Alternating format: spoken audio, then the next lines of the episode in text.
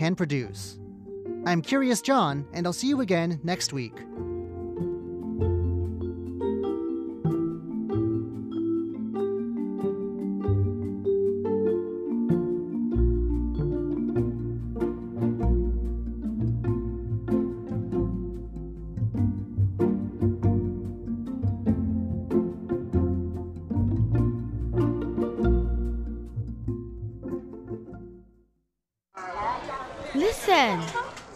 You listening? This is the sound of my country. This is the sound of Taiwan.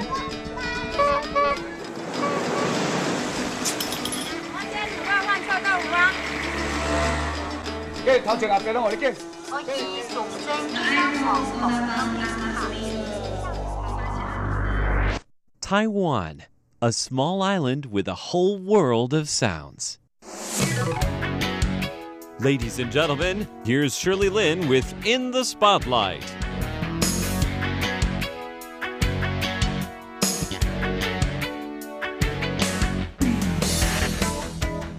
Welcome to In the Spotlight. I'm Shirley Lin.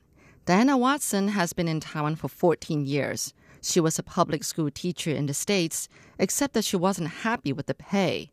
Then someone suggested that she do international teaching. So she first went to Indonesia and was there teaching for two years. Later, she transferred to Taichung, central Taiwan. She joined Toastmasters because she wants to master her Chinese. She managed to join the Mandarin speaking Toastmasters as the only foreigner, but she was told her Chinese was bad. She persevered and eventually she won at a Mandarin speech contest. The speech was titled Am I Strange? in which she talked about some stories of her being a black woman in Taiwan.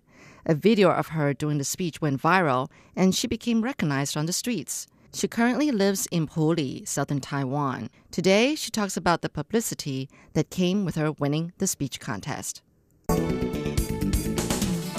honestly, as an the comments that I got here in Taiwan, 99.9999% of them were wonderful. Absolutely wonderful. In the US, people just gonna put say the opposite. No, they were wonderful. Uh-huh. And if one person wrote something that was rude and negative, everyone jumped on them. Uh-huh. And that wouldn't always happen in the states. Sometimes it does but you know we have we have people called trolls on the internet that just like to post something negative or rude mm. and that's really common in the states. And here i was expecting that you know 10% that wasn't the case. It literally almost everyone had something really wonderful and positive to say so it's just Aw. reinforced my love for taiwan What has this win brought, you know, to your life? i got a chance to meet zhang fei Oh, um, he's a pretty popular TV host. Yeah, Yes. that was that was a good experience. That was pretty cool meeting him. He interviewed you in Chinese, right? Yes. Okay. Yes, yes. And I and I performed on his show. You performed? yes. My speech. You just you redid the speech. I redid the speech.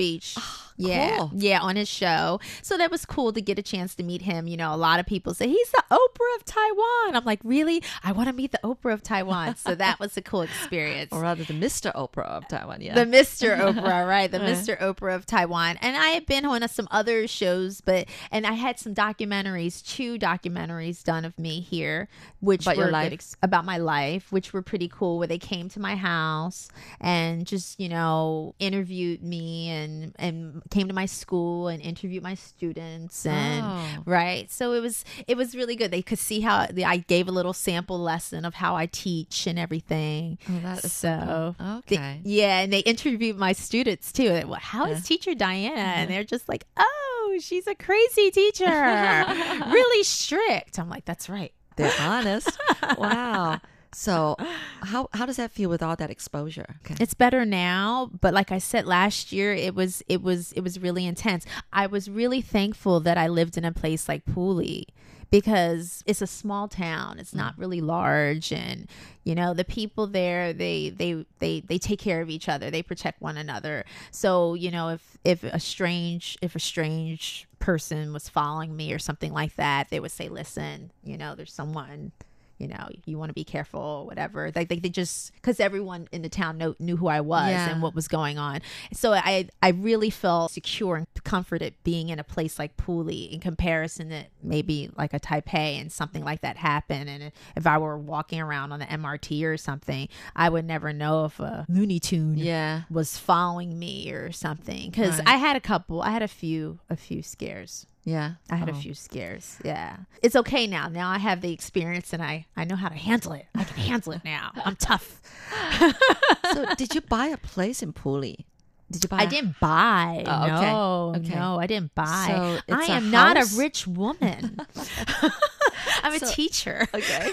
it's a. Is it a house or an apartment or It's what is it? It's a house. It's a house. Oh, cool. Yeah. One floor? Yeah, ping pong. Yeah. Yeah? Yeah. So Oh, one nice. floor house. And you got your own garden. And I have my own garden and I have fruit trees and avocado trees and a lemon tree. Avocado. you grew those? Yeah, some of them I grew myself. Some the landlord uh, had already grown. So I have all different kinds of fruit trees, and my neighbor has fruit trees, so I can pick things and eat it. And I have a Oh. peach tree. I made some peach salsa a Oh few weeks ago. I know. You have to come to Puli. Oh my gosh.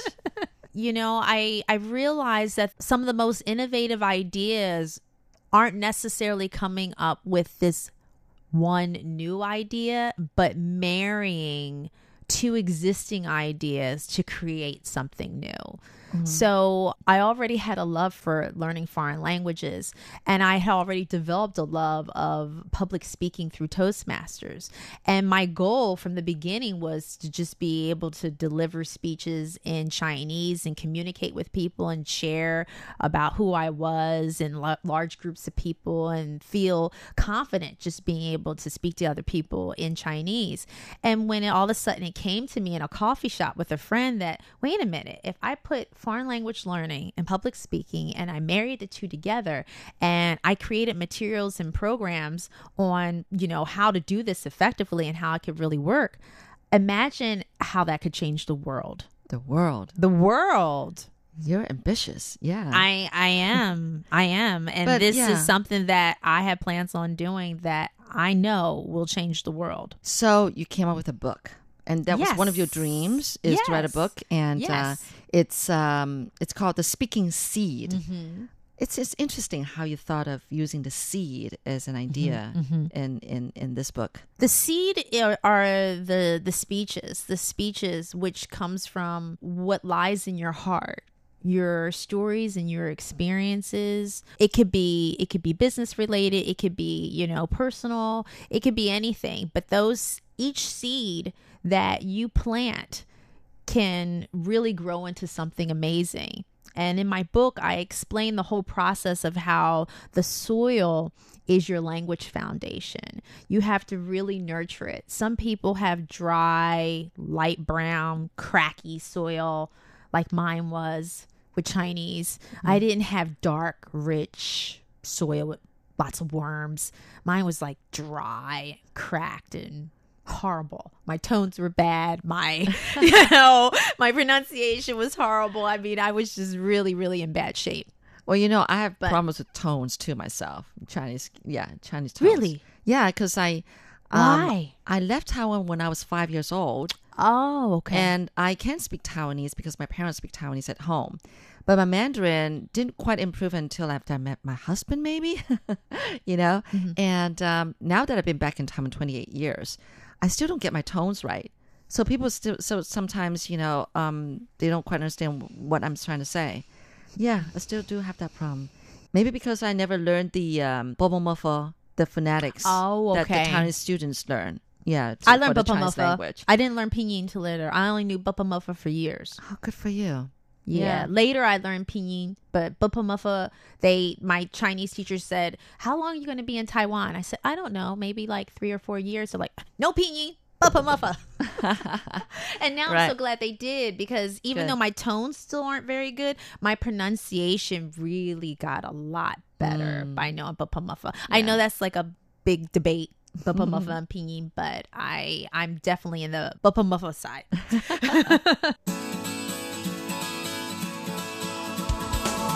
You're listening to In the Spotlight with Shirley Lin. Okay, so anyway, this book, what can people gain out of this book besides besides what you just said? Okay, what they can gain out of this book, like I was saying before, that with the language foundation, the language foundation is your soil, and your seed are the speeches that come from your your your your experiences. And if you find the courage to use to to use the soil that you have to plant those seeds, you can really grow amazing plants. Now, it doesn't mean that it's going to be a wonderful experience. You know, sometimes there's going to be sunshine and people are going to give you great positive feedback, but other times there's going to be rain.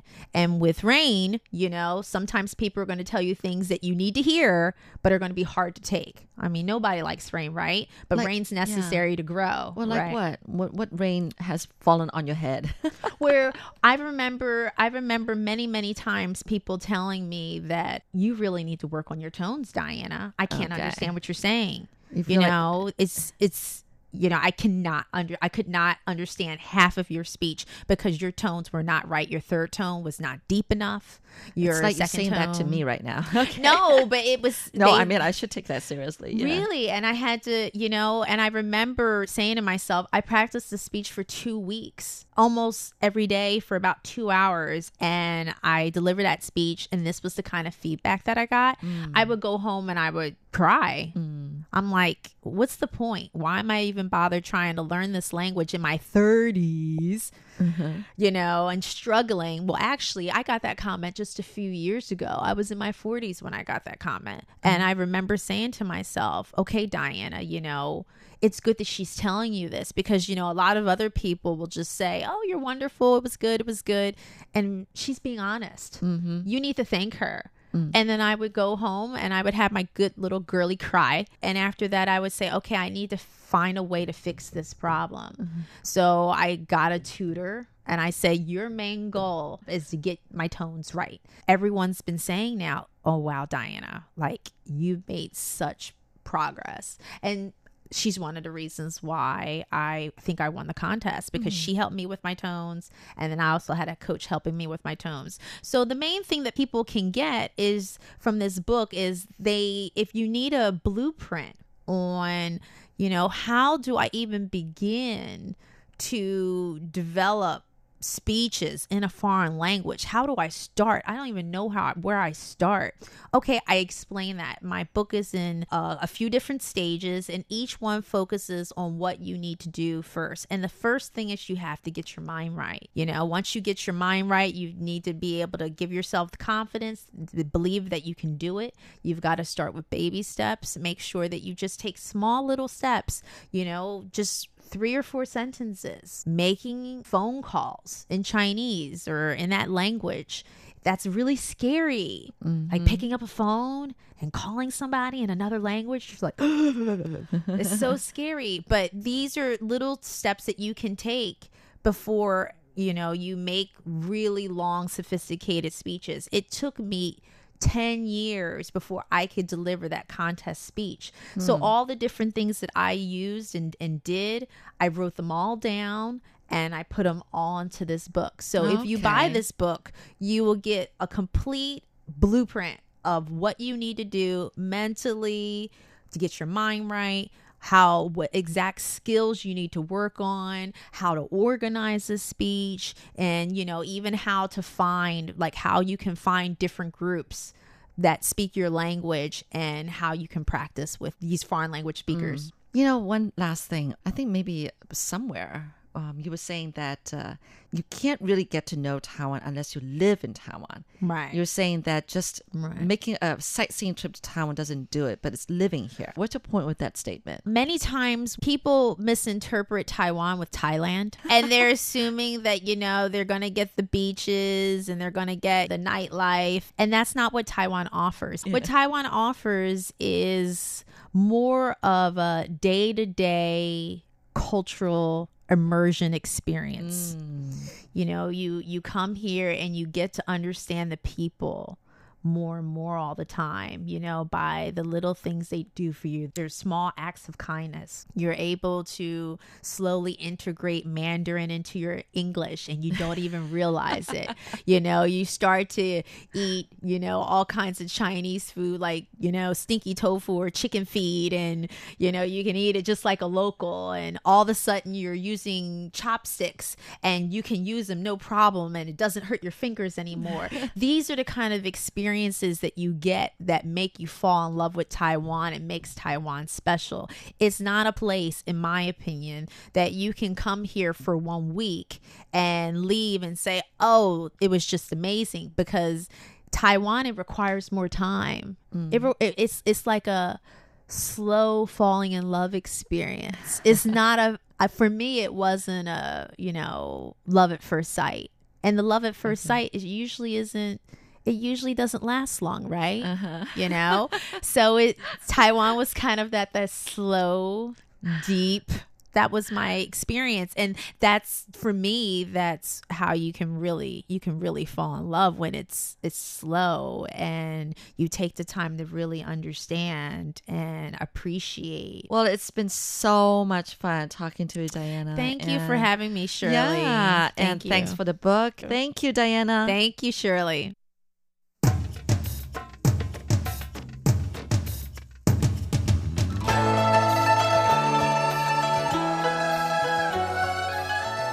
Classic Shorts Stories from Chinese history and literature. Hello and welcome to Classic Shorts. I am Natalie So. I'm bringing you some of the most famous poems from China's golden period of poetry, the Tang Dynasty. Today I bring you the poetry of Meng Haoran. He was also featured in the 300 Tang Dynasty poem anthology. He was another one of the most prominent Tang Dynasty poets. He was an older contemporary of Wang Wei, Li Bai, and Du Fu. Most of his poetry is about the area in which he was born and raised, which is now Hebei province. Many of his poems focused on nature. Today, I bring you three of his poems that are written during different seasons and scenes and about special relationships in his life. And we end with a poem by the famous Li Bai, who wrote about his friend, Meng Haoran. The first poem is called On Climbing Orchid Mountain in the Autumn to Zhang.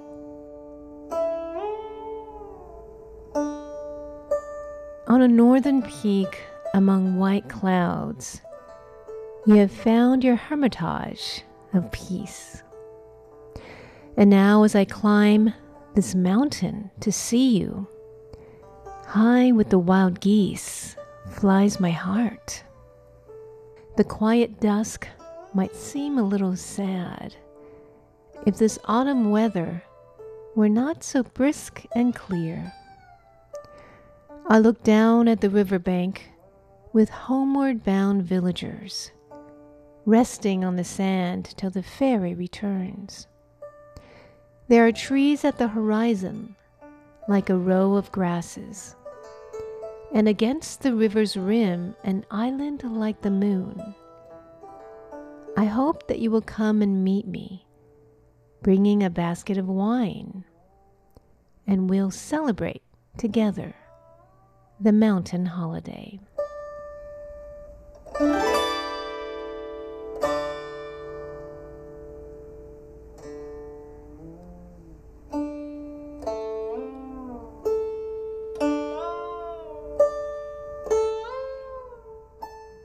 The second poem is In Summer at the South Pavilion, thinking of Xing. The mountain light suddenly fails in the west. In the east, from the lake, the slow moon rises. I loosen my hair to enjoy the evening coolness and open my window and lie down in peace. The wind brings me odors of lotuses, and bamboo leaves drip with the music of dew. I would take up my lute and I would play, but alas, who here would understand? And so I think of you, old friend, old troubler of my midnight dreams. These three poems are the first featured in the Tang anthology of Meng Hao Ran, and they are a poignant fusion of the themes of friendship and nature. The third one is called At the Mountain Lodge of the Buddhist Priest, Ye Waiting in Vain, for my friend Ding. Now that the sun has set beyond the western range, valley after valley is shadowy and dim. And now through pine trees come the moon and the chill of evening. And my ears feel pure with the sound of wind and water. Nearly all the woodsmen have reached home. Birds have settled on their perches in the quiet mist.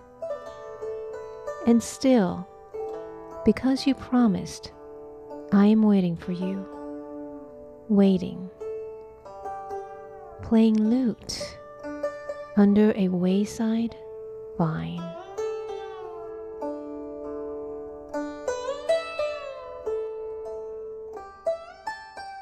Now, next, a poem by Li Bai about Meng Hao Ran.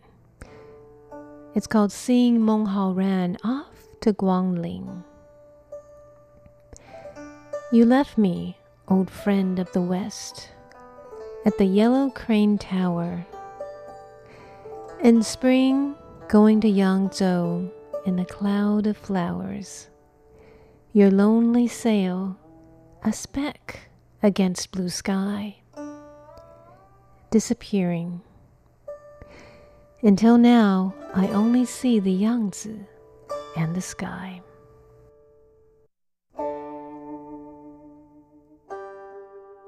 I hope you enjoyed those heartfelt poems about friendship, written in the midst of nature by some of the great Tang Dynasty poets. Thanks for tuning in to Classic Shorts. I'm Natalie So.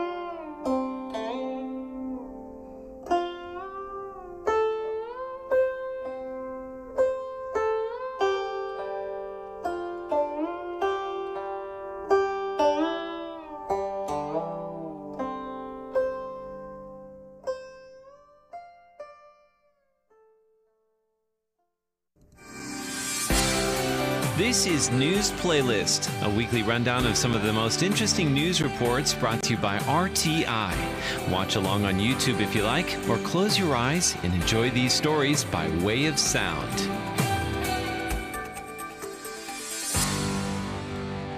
Welcome to News Playlist.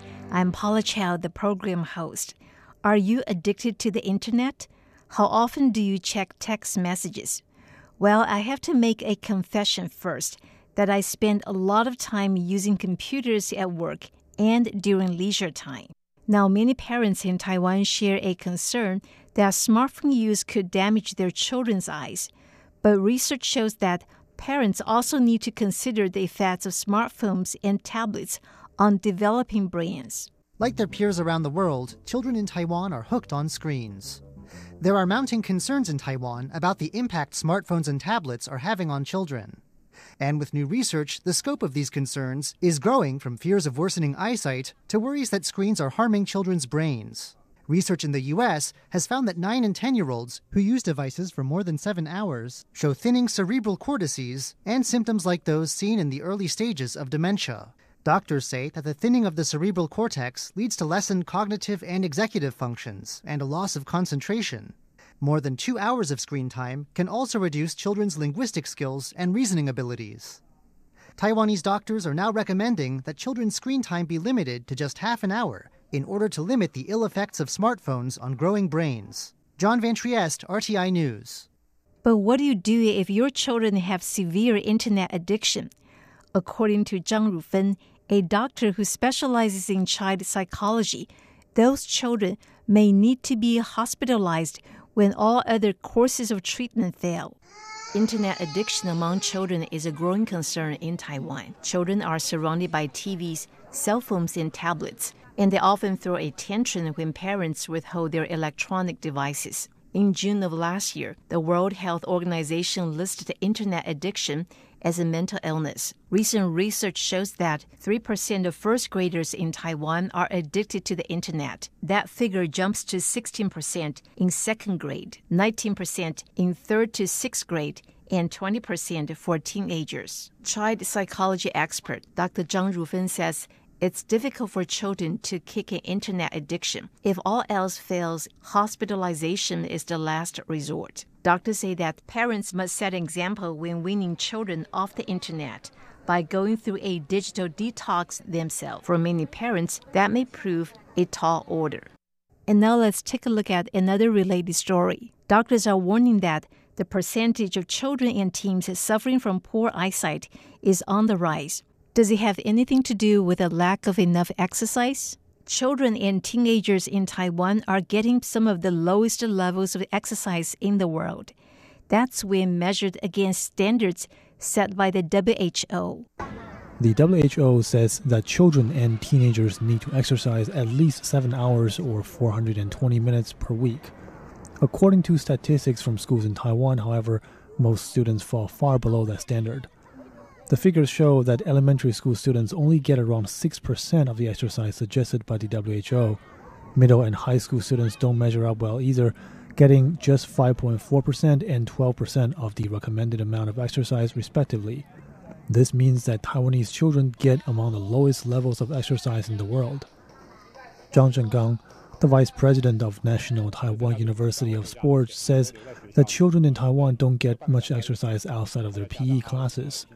He says children have little opportunity to exercise due to a heavy workload at school. Time spent using mobile phones and in cram school classes adds to this problem. He says that parents and schools should find ways to make sure all children and teenagers get at least an hour of exercise each day. Jake Chen, RTI News. You're listening to News Playlist. We've queued up some of the most interesting reports for you, brought to you by Radio Taiwan International.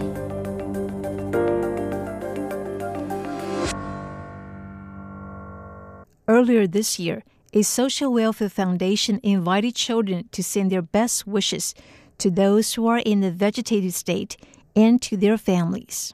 Chinese New Year is a time for family reunions, but for those whose family members are in the vegetative state, this time of the year is particularly sad. Government data shows there are about 4,000 people who are in the vegetative state in Taiwan. Among them, 800 are living in care homes sponsored by the Genesis Social Welfare Foundation. The foundation invited children to participate in a coloring event to show their concern for the families. Grade school children and kindergarteners color cards featuring a round bottom doll. They visited a care home, gathered around a patient, holding the cards they colored. An 80 year old man whose son is in a vegetative state following a brain hemorrhage visits his son almost every day. The elderly man said he really appreciates public concern for them. Foundation official Xie Mongshan said the heavy burden that families have to shoulder is beyond what most people can imagine. Xie said she hopes the best wishes extended by the children will be of some comfort. The foundation is also calling on the public to donate to these families, as the monthly cost of caring for one person amounts to 2,000 US dollars. And now let's take a look at Taiwan's shrinking population. The island has one of the world's lowest birth rate, and the government wants to increase the birth rate to 1.4 by 2030. But despite subsidies for newborns, the nation saw one of its all time low birth rates last year. That's the cry of the first baby born on the first day of 2018. But last year, Taiwan saw its lowest birth rate in eight years. The average birth rate was only 1.06 babies per woman, down from 1.13 in 2017. For the past 15 years, Taiwan has had one of the lowest birth rates in the world. It reached an all time low in 2010 at 0.9. In 1990, Taiwan women had twice as many babies, or an average of 1.81 babies per woman. The government now aims to increase the birth rate to 1.4 by 2030. One problem is fewer couples are walking down the aisle. Only 135,400 couples tied the knot in 2018. That's about 2% lower than 2017, making it the lowest number of newlyweds in nine years. The cost of raising children is another major factor. Current bonuses for newborns have not been effective. To encourage couples to have more babies, the government plans to expand subsidies and public daycare services for children under five years old. Shirley Lin, RTI News. In today's program, Shirley Lin also has another story. On the first day of the Lunar New Year, President Tsai Ing-wen set aside her official duties to cook up some fun with children at a local school.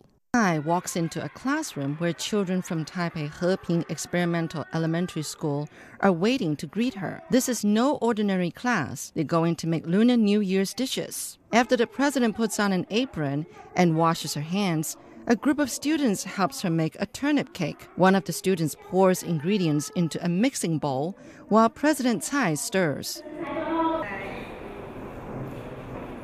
After mixing all the ingredients into a thick white batter, she pours it into a rectangular container to be steamed later.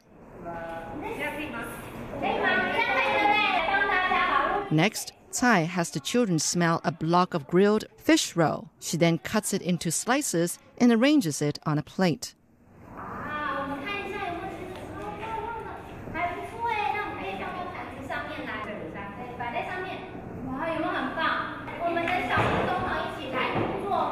The next dish is you fan, or oily glutinous rice. Tsai finishes the dish, asking the children to help her sprinkle dried sakura shrimp and cilantro on top of the mixture in a wooden steamer.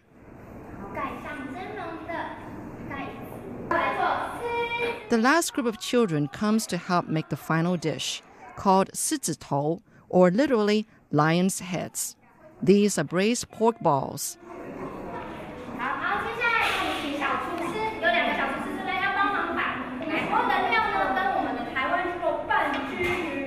The children help blend the mixture together and then try their hand at rolling it into meatballs. Of all the holiday dishes they've made together, President Tsai says her favorite is the turnip cake. Shirley Lin, RTI News. And that's all we have for this week's edition of News Playlist. For Radio Taiwan International, I'm Paula Chow. Bye bye.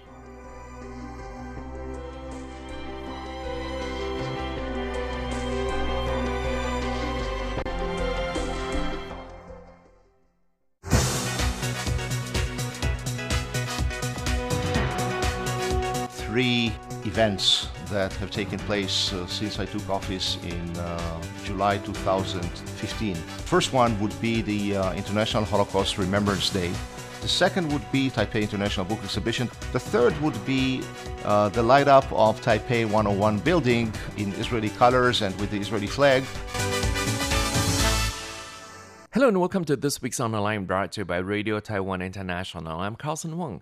Mr. Asher Yarden, the representative of the Israel Economic and Cultural Office in Taipei, said many achievements have been made during his posting in Taiwan, but none could have been made possible without the dedication and support of the team in his office. He cited three achievements that are worth mentioning the International Holocaust Remembrance Day in Taipei that he started in 2016, the International Book Exhibition in 2018, with Israel being the theme country, and the lighting display of Israeli flag and colors on the Taipei 101 skyscraper in May. And our guest today is Mr. Asher Yarden.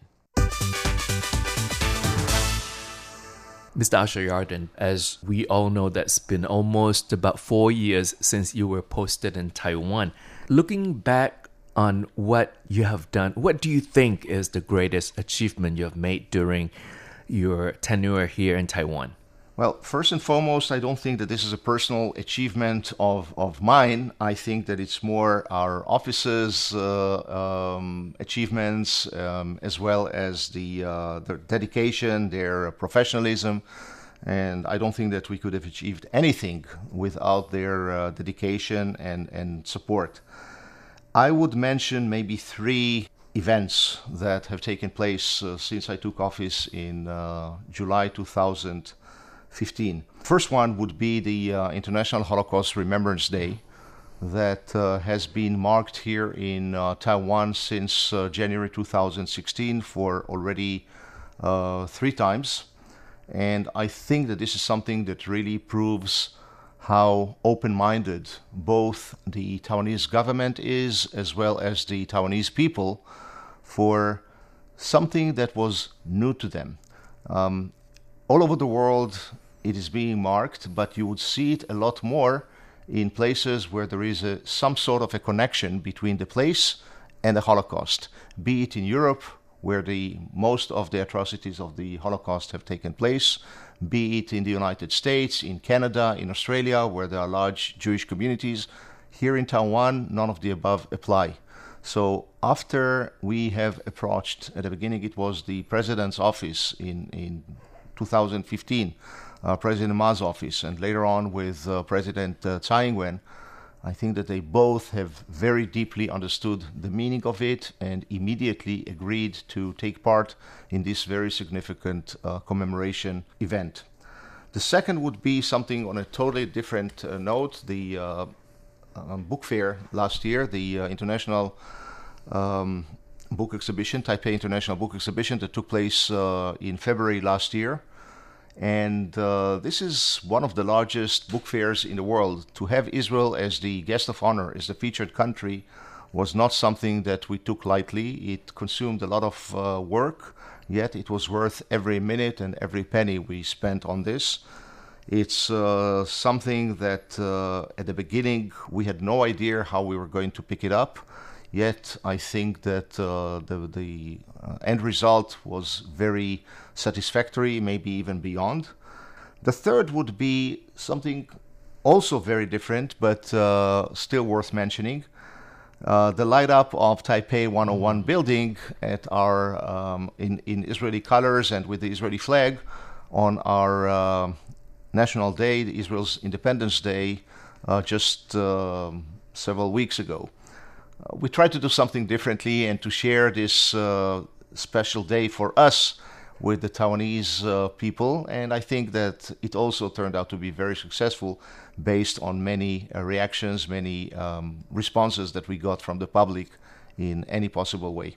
Mm-hmm. A lot we know has been achieved, but you just touched on three points. First one, we start with the International Holocaust Remembrance Day that was held for the very first time, as you mentioned, in 2016. You came in July 2015. Could you talk about this? Because you also worked with the German office in Taipei. You're 100% right. It was very important for us not to present it and not to have it as a solely um, Jewish Israeli event. We think that uh, with the very specific messages that this day, this particular day carries for us as Jews, for us as Israelis, it also carries a very universal message that applies to every person on this uh, earth. And in this regard, we thought that it would be much better to have a partner, and uh, the German uh, uh Institute here in Taipei was the most natural one. I thought that it would be adequate uh, to approach the German representative at the time and to ask him to uh, join us. I can tell you that uh, it was immediately uh, welcomed by both him personally as well as the Ministry of Foreign Affairs of Germany. And indeed, we held it for the first time in January 2016. We thought that even regardless of certain unpleasant phenomena that we have been exposed to here in uh, Taiwan, with respect to certain paraphernalia of the Nazi period, we thought that this is something that is worth mentioning, worth commemorating in the highest level here in Taiwan. And I'm also very satisfied with the fact that it has been going on now for already three years, most probably, hopefully, to become a tradition. And also the fact that uh, we have been doing that together with the German Institute here in Taipei, which really gives it the right dimension. You're listening to On the Line brought to you by Radio Taiwan International. I'm Carlson Wong, and today I'm speaking with Mr. Asher Yarden, the representative of the Israel Economic and Cultural Office in Taipei. In 2018, Israel Office, the Israel Economic and Cultural Office here in Taipei, took part in the Taipei International Book Exhibition, which is one of uh, the largest book fairs in the world.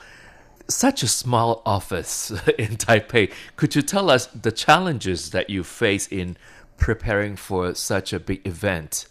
I'm glad that it's uh, it's something that took the attention of so many people because this was indeed our intention.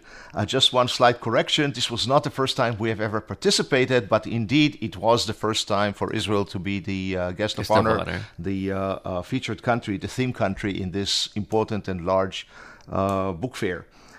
The truth of the matter is that at the beginning, when we first thought about it, we had no idea what shape it would take but uh, with a lot of, I would say, confidence and trust in our uh, local stuff and our local uh, very good friends, we decided to move ahead. We had to get the approval of our ministry in Jerusalem, the Ministry of Foreign Affairs in Jerusalem.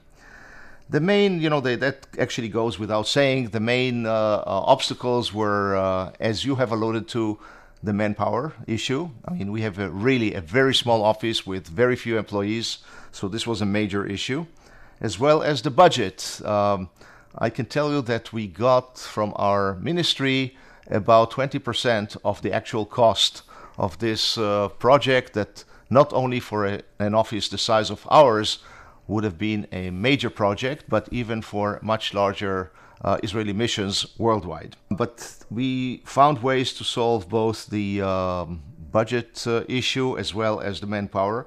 And then actual challenge was how to portray Israel's uh, culture using a platform that is uh, basically dedicated to books.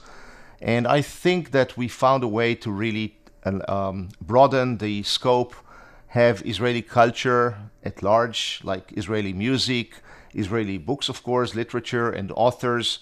We also had uh, a bunch of Israeli musicians who came here, which was uh, a very good way to uh, uh spark the local audience in a way that I think was unprecedented. And another challenge, of course, was how to get good attendance from Israel of authors, of illustrators, of people related to the book industry and to uh, literature, and to do it in a way that uh, you know we could not get the uh, maybe the most uh, famous Israeli writers, but we got people who were excellent to work with and who could really portray Israel's uh, literature, uh, books at their best. So this was a major challenge. we also had the support of some local uh, people, local organizations who supported us financially, logistically, and otherwise, and we are very grateful for all of the above. Mm-hmm. Mr. Asher Yarden, you mentioned the third event that's the lighting display on the Taipei 101 uh, skyscraper and to celebrate the 71st anniversary, the independence of Israel. How did you get this idea? I must say, first and foremost, this is not an original idea of ours. It has already been used uh, at least twice by other foreign missions here in Taipei. But we thought that it's really something cool, something that people can easily relate to. It's very, it gives us great exposure. It is something that is seen from a real large distance. And it's something different. We try on, on many of our activities to do things in a different way so that people would uh, remember them. And this is something that uh, we had to think a lot about. The truth of the matter, if you want the uh, inside story, When we first uh, thought about it, um, we had been told that it would cost us a fortune. And uh, so we pretty much gave up on the idea. And then we met an extremely nice local lady who said, Oh, no, no, it's not going to cost you anything. It turned out that the only real cost was the uh, animation, for which uh, we found a sponsor who helped us uh, uh, immensely. And um, we just considered it another activity that would bring uh, Israel and Taiwan closer. And I'm very glad that uh, it indeed um, get the attention of so many people in such a positive way.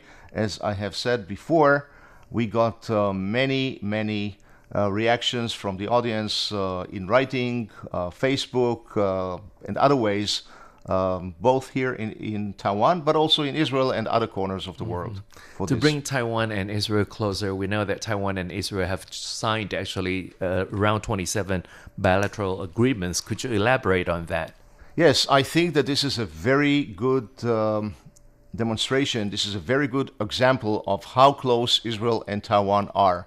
The 27, out of the 27 agreements, most are being implemented on a daily basis, sometimes without us even noticing about it.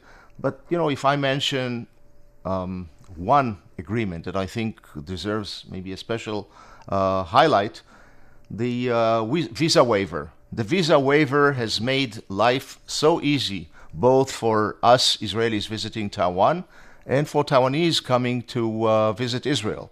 And this is something that really, on a daily basis, people travel from Taiwan to Israel, from Israel to Taiwan, without even thinking about it. This is a great achievement. But there are so many others. The, uh, um, it's a series of agreements. I must say, in this regard, that uh, there are still two agreements that are being uh, deliberated.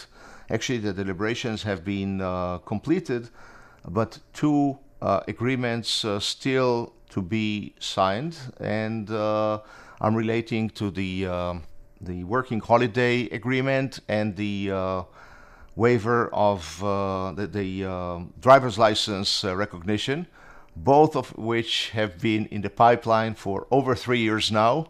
And I must say, with a little bit of embarrassment, that uh, we still have not overcome this challenge, not because of anything substantial, but because of uh, bureaucratic issues. Mhm, But working holiday uh, agreement will be signed in the future.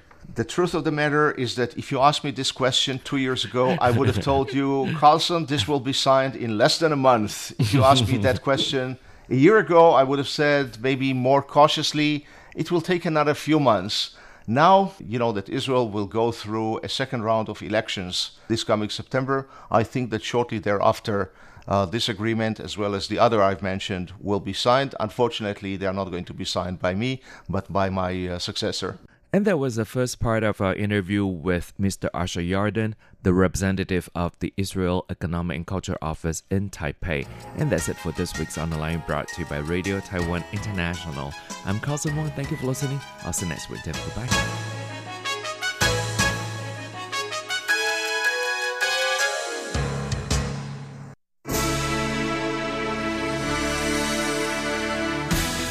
Thank you for listening to Radio Taiwan International, broadcasting from Taipei, Taiwan. Check out our website at english.rti.org.tw. Again, that's english.rti.org.tw for the latest news and features from Taiwan. You can also listen to our programs and watch videos as well. Our 60 minute English language program can also be heard every day at the following times and frequencies. In southern China and South Asia from 1600 to 1700 UTC on 6180 kilohertz. Again, that's in southern China and South Asia from 1600 to 1700 UTC on 6180 kilohertz. And in Southeast Asia from 0300 to 0400 UTC on 15320 Again, that's in Southeast Asia from 0300 to 0400 UTC on 15320 kilohertz. We'd love to hear from you. Please send your comments to P.O. Box 123 199, Taipei, Taiwan. Again, that's P.O. Box 123 199, Taipei, Taiwan. Or send an email to rti at rti.org.tw. Again, that's rti at rti.org.tw. Also, visit us on Facebook. The address is fb.me forward slash Radio Taiwan International. Once again, on Facebook, we're located at fb.me forward slash Radio Taiwan International for videos, photos, and news of interest from Taiwan. Thank you once again for listening to Radio Taiwan International.